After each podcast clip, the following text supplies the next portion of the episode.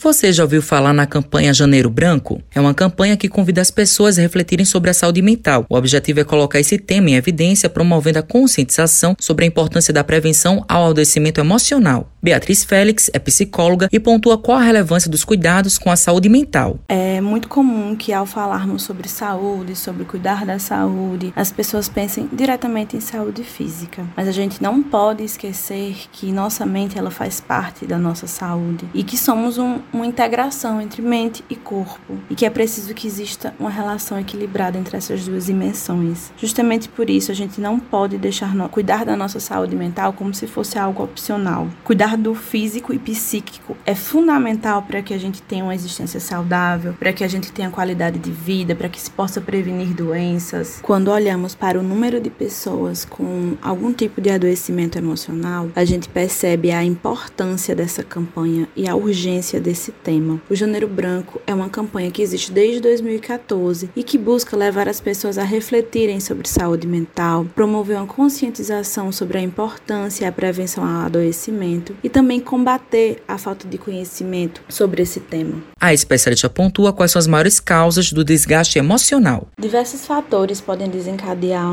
um, desgaste emocional. O meio ao qual o indivíduo está inserido exerce grande influência. Falta de recursos, jornadas de trabalho exaustivas exaustiva, desemprego, metas inatingíveis. Por isso é importante que estejamos atentos aos sinais para que a gente consiga montar estratégias para lidar da melhor forma com essas coisas que nos acontecem. A psicóloga ressalta quais são os sinais de que a saúde mental de uma pessoa não está bem. É importante estar atento aos sinais que o nosso corpo vai dando. Quando afeta a nossa concentração, quando a, a perca da qualidade do sono, quando a ansiedade ela passa a afetar as nossas atividades diárias, quando há uma alteração no apetite. São alguns dos sintomas, mas que é sempre importante procurar um profissional para que haja um acompanhamento, para que se entenda melhor o que está acontecendo, o que está sentindo. Então, ao perceber os sintomas, é importante procurar a ajuda de um profissional, sempre.